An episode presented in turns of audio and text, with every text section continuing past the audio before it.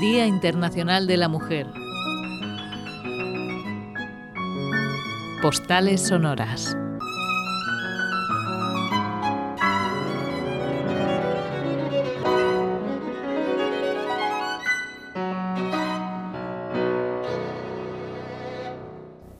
Cuando se habla de las mujeres que han compuesto música clásica, se suele decir que apenas hay donde elegir. Esto no es cierto. Lo que ocurre es que la historia no ha recogido sus historias. Aquí tienen la de una de ellas. Escucha el sonido de sus compañeras de prisión caminando por el patio de la cárcel y las observa desde su ventana.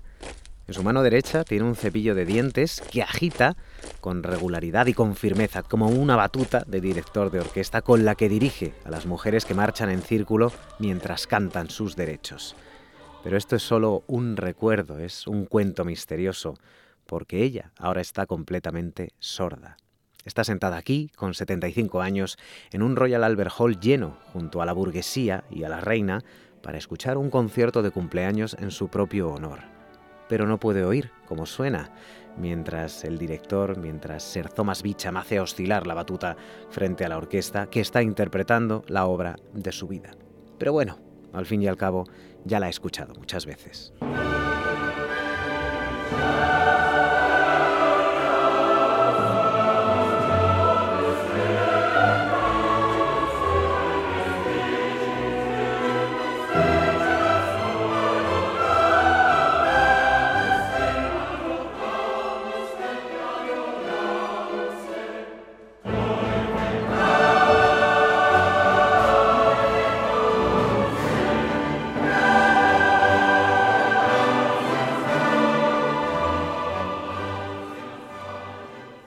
Ethel Smith solía escribir obras grandiosas y dirigía con movimientos de brazos que volaban en todas direcciones.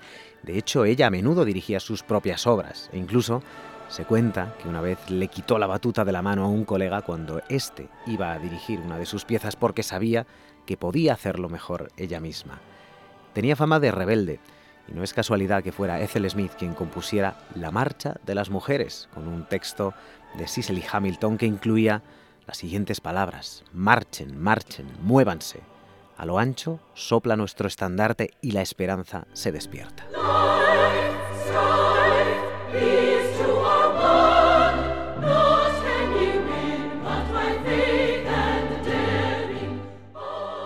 Smith es especialmente conocida por la ópera The Wreckers, Los Saboteadores, para venderla por Europa se vistió de tweed, se vistió de hombre e incluso llevaba un puro en los labios y la intención que tenía era la de que se publicara. Luego también compuso la ópera en un acto Der Wald, El Bosque, que fue la única ópera de una mujer que se representó en el Metropolitan Opera de Nueva York, la única ópera hasta 1916. Eso sí, nunca ha sido grabada.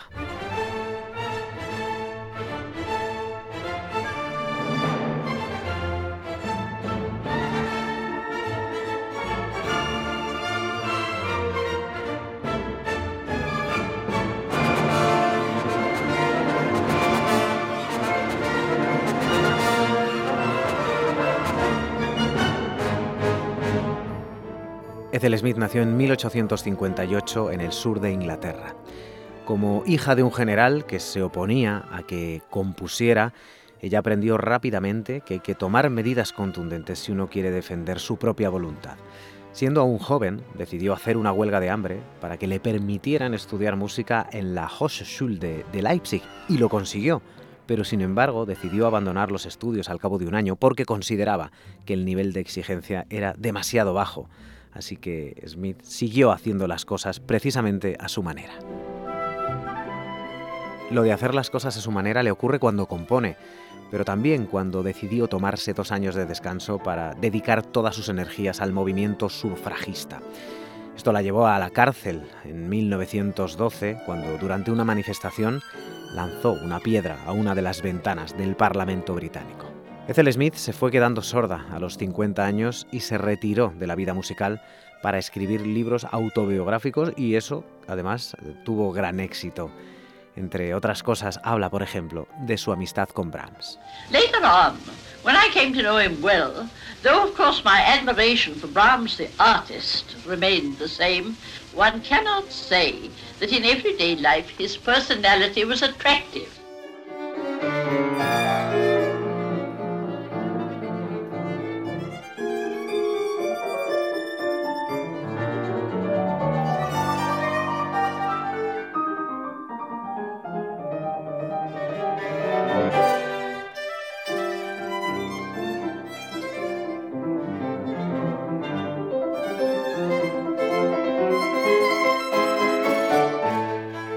1922, Ethel Smith fue nombrada dama por Jorge V y murió en 1944 a los 86 años.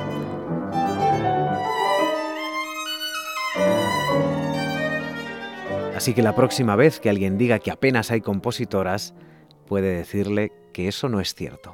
Ethel Smith es una entre otras muchas.